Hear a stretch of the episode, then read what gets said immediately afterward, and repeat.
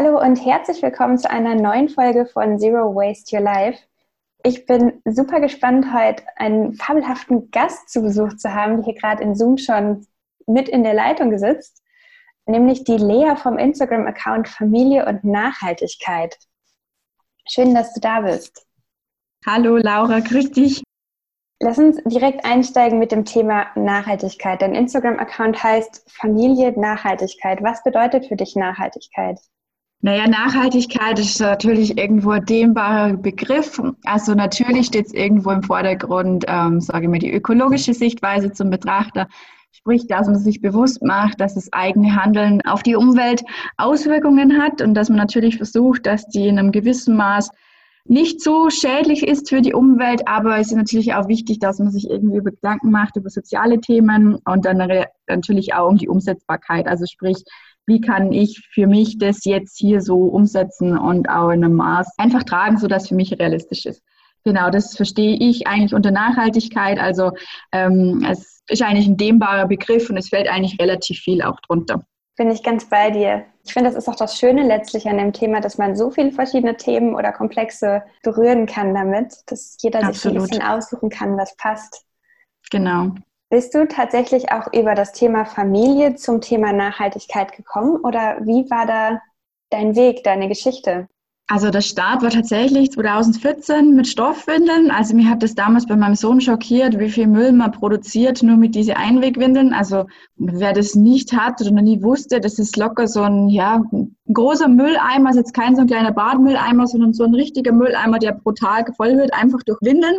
Und wenn man das hochsummiert auf so ein Kinderleben, ist das einfach sehr viel. Dann hatte ich, wie gesagt, mit meiner Hebamme ähm, zur Rate umgestellt auf Stoffwindeln ja, und dann ist das Thema Plastikmüllreduzierung, ähm, Tierprodukte, Reduzierung, sprich nicht mehr so viel Milch, nicht mehr so viel Fleisch, nicht mehr so viel Eier. Dann kam das alles so irgendwie Schritt für Schritt und nach und nach. Also das hat sie dann mal phasenweise, war das wieder mehr im Fokus, mal phasenweise war das mehr im Fokus. Und ich glaube, so richtig hört es auch niemals auf, weil man sich natürlich auch immer wieder in andere Lebenssituationen befindet und sich dann auch immer wieder neue Wege finden muss, wie das dann funktionieren kann. Genau. Aber es kam tatsächlich durch die Kinder und durch das Bewusstsein, hey, was will ich meine Kinder mitgeben und wie sollen meine Kinder vielleicht 2050 bis 2100 mal leben, wo ich vielleicht auch nicht mehr da bin oder so. Genau. Ja, ich habe den Eindruck, das ist für ganz viele gerade werdende oder schon seiende Eltern ein riesengroßes Thema. Also was möchte ich meinen Kindern mitgeben und ja, was, welche Welt möchte ich meinen Kindern hinterlassen oder auch übergeben? Wie geht ihr denn das Thema in der Familie an?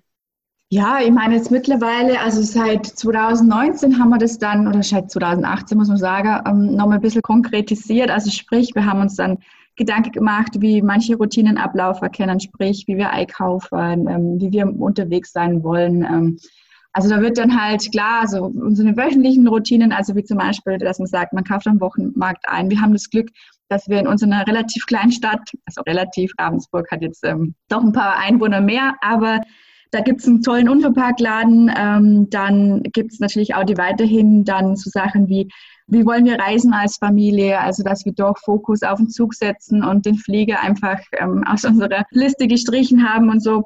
Also ich glaube einfach, dass wir da ja, Entscheidungen so, wann sie halt, wann sie halt anfallen, dann immer so treffen, dass wir auch im Hinterkopf behalten, hey, welche Auswirkungen hat es denn auf die Umwelt und wenn es irgendwelche negativen Auswirkungen gibt, dass man sich dann hinterfragt, okay, kann man das jetzt irgendwie besser machen oder gibt es dazu Alternativen und so. Und so ist es einfach ein ständiger Prozess, auch im Familienalltag.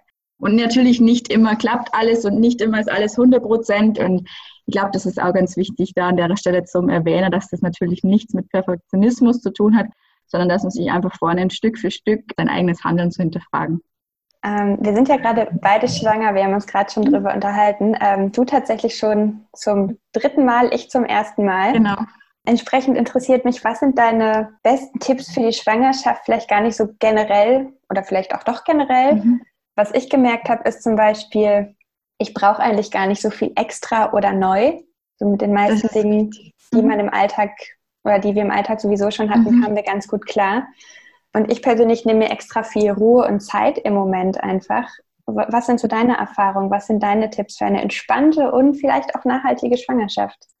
Also ich finde tatsächlich auch, gerade in der Schwangerschaft, man braucht wirklich wenig extra. Also ich glaube, dass da auch wirklich die Werbung auch wieder großer Punkt ist, was einem suggeriert, mit was man nicht so unbedingt braucht. Klar, man, man braucht tatsächlich ein paar Dinge wie Schwangerschaftsklamotte, aber die habe ich jetzt zum Beispiel auch gerade von einer Freundin ausgeliehen wieder, ähm, die wir da hin und her geben quasi.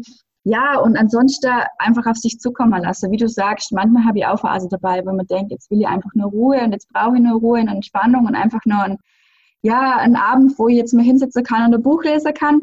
Und ich glaube, wenn man einfach eine gewisse, also klar, für mich fällt es natürlich leichter, ich bin jetzt schon in der dritten Schwangerschaft, aber wenn ich damals äh, zu meinem, wie ich sage, kenne hätte in der ersten Schwangerschaft, dann hätte ich dem quasi gerade der Zeit mal ein bisschen entspannter, weil es sowieso so kommt. Mal Sachen kommen einfach, die kann man nicht planen und ja, jetzt bin ich in der dritten Schwangerschaft und jetzt sehe ich das eigentlich auch dahingehend entspannter. Und wie du sagst, ähm, Anschaffungen und ähm, ja, also das braucht man meistens gar nicht so, wie es tatsächlich immer einem suggeriert wird. Darauf aufbauend dann direkt auch die Frage, was hat sich für dich verändert von der ersten zur zweiten, zur dritten Schwangerschaft? Du hast schon gesagt, so bist vielleicht ein bisschen entspannter geworden. Hat sich sonst noch was geändert? Mhm. Ja, klar. Also ich meine, gut, ich muss dazu sagen, dass natürlich mein erster Sohn, also ist bei mir halt mitten im Studium gekommen, aber ich glaube, dass halt, da war natürlich eine ganz andere, ja, also mentale Belastung natürlich dahinter, weil sich die Frage gestellt hat, ja, wie schaffe ich das dann danach mit meinem Studium und so.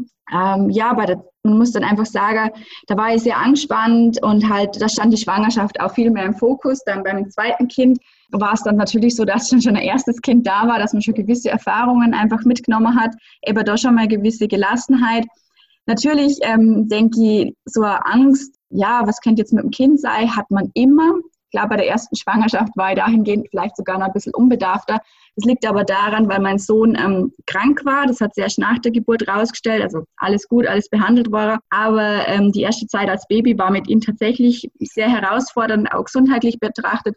Und deswegen war ich natürlich dann bei der zweiten Schwangerschaft dahingehend ein bisschen mehr angespannt, was das Thema Gesundheit vom Baby angeht. Hat sie aber auch dahingehend beruhigt, weil man gesagt hat, hey, das war tatsächlich bei ihm eine Laune der Natur es kann es immer wieder geben, auch ein gesundes Kind kann von der Schaukel runterfallen und ähm, verletzt sich und man halt nie eine Garantie aufs Leben hat. Also diese ähm, Einstellung hat sie dann bei mir auch eingeschlichen. Und ja, wie soll ich sagen, ich habe eigentlich auch nie Wert drauf gelegt, da jetzt große, ähm, manche machen da ja ausführliche Fotoshooting und Gipsbäuche und äh, weiß nicht was noch, und Babyshower-Partys. Sowas habe ich persönlich nie braucht irgendwie so. Ich habe ein paar schöne Fotos davon und aber ich bin jetzt auch eigentlich da auch so der Typ, dass ich sage, das hätte ich jetzt unbedingt braucht. Und das hat es ja unbedingt geändert. Klar, ich mache so jetzt für mich ein paar Fotos, aber ich bin da generell, glaube ich, nicht der Typ, der unbedingt sowas braucht, um sich zu erinnern. Und ja, das hat sich eigentlich aber auch nicht jetzt verändert in den Schwangerschaften. Und was ich auch noch sagen wollte, ähm, ist natürlich klar so, wenn schon mehr Kinder da sind, hat man natürlich auch immer andere Sachen da zu tun. Und dann verrutscht die Schwangerschaft auch immer so im Hintergrund. Das ist dann immer so beim ersten Schwangerschaftskind war so, oh, jetzt die nächste Woche, jetzt die nächste Woche. Jetzt bei muss ich überlegen, ja, in welcher Woche bin ich denn jetzt eigentlich? also wenn mir jemand fragt, weil es einfach so, ja, weil es einfach schon, weil einfach ganz andere Aufgaben im Alltag einfach da sind. Das ist natürlich der Punkt.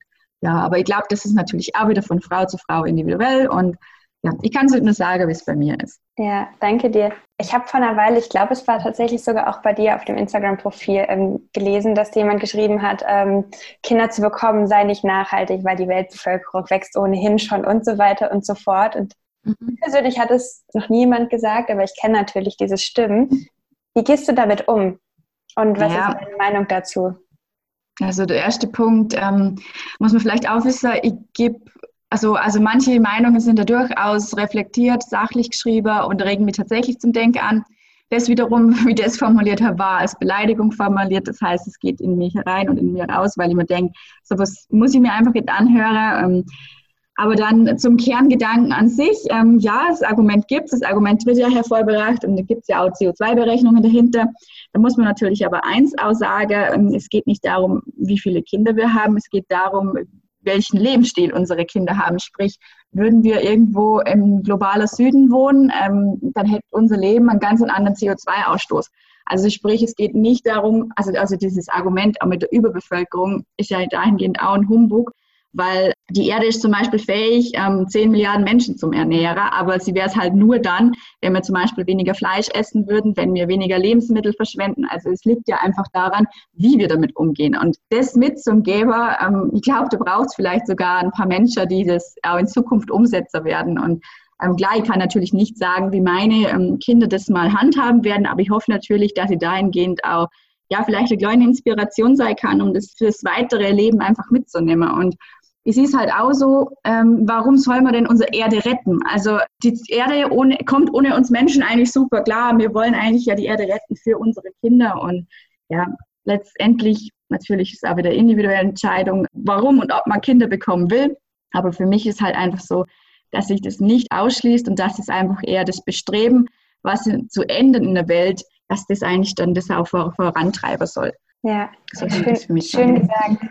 Meine Podcast-Folgen sind ja verhältnismäßig kurz im Vergleich zu anderen. Darum mhm. kommen wir tatsächlich schon zur letzten Frage. Und zwar, was sind deine Ratschläge fürs Wochenbett bzw. fürs Elternsein? Bei mir ist es ja tatsächlich schon in wenigen Wochen soweit. Mhm. Und ich habe mich natürlich auch schon informiert, aber ich frage mich, was sagt eine erfahrene Mama? Was sind gute Tipps fürs Wochenbett, für die erste Zeit mit Baby? Also ich habe zwei verschiedene, komplett zwei verschiedene Wochenbett hinter mir. Es liegt einfach daran, weil beim ersten Kind äh, sofort in die Kinderklinik verlegt worden bin, auch weiter weg und dementsprechend ähm, am zweiten Tag schon wieder in Jeans. Also komplett normal da gestanden bin, da gab es de facto kein Wochenbett, also auch in der Kinderklinik, das war eine Pritsche, wo ich dann geschlafen bin. Deswegen habe ich tatsächlich einen Sache in meinen Koffer oder beziehungsweise einfach eine Ablage bereit, wo alles drin wäre, wenn es wieder so kommen würde. Das ist aber nur meine persönliche Erfahrung, weil es halt ich einfach so mitgemacht habe. Und ansonsten, wenn ich es am zweiten Kind ähm, so betrachten würde, würde ich einfach auch sagen, viel Ruhe, ähm, wenig Besuch, ja, und sich einfach als das auf sich zukommen lassen, wie es kommt. Du kannst es nicht sagen, vielleicht hast du, meine Tochter war zum Beispiel komplett entspannt. Da gab es, ähm, die hat keine Probleme mit dem Füttern gehabt, ähm, die hat geschlafen tatsächlich. Da war es so, dass sie gern Besuch gehabt hat. Da habe ich dann die Leute einfach angerufen und gesagt, hey, bei uns ist halt ein guter Tag, komm mal doch vorbei, habt's Lust. Und wenn dich dann nicht. Ja, also wie gesagt, einfach auch das so vielleicht ein bisschen ankündigen zum sagen, hey, mal schauen, wie es läuft und wir melden uns dann. Und denke, das ist auch ein akzeptabler Wunsch. Und klar ist natürlich schön, wenn man in der Zeit im Wochenbett auch jemanden hat, auch vielleicht der Partner, der wo dann auch rund um die Uhr da ist. Es erleichtert natürlich viel, wenn sowas möglich ist. Ja, und ansonsten, wie, also wie gesagt, auf sich zukommen lassen, weil planbar ist da meistens eh wenig. Ich finde, das ist ein schönes Abschlusswort. Planbar ist eh wenig, aber wir können ja unser Bestes tun. Genau, genau. Man kann natürlich viel vorbereiten und sich Gedanken machen, aber unterm Strich ähm, hat man nicht immer alles in der Hand. Genau. Cool. Ich danke dir, dass du dir Zeit genommen hast. Ja, ich sage auch danke. Und für alle, die gerade zugehört haben, schaut auf jeden Fall mal bei Lea auf Instagram vorbei. Lass dir ein bisschen Liebe da. Und ich mhm. wünsche dir natürlich auch weiterhin alles Gute für deine Schwangerschaft, für deine Familie. Bleib gesund. Danke, wünsche dir auch. und ähm, ja, bis bald und ihr da draußen bleibt auch gesund und ja, macht's euch fein zu Hause.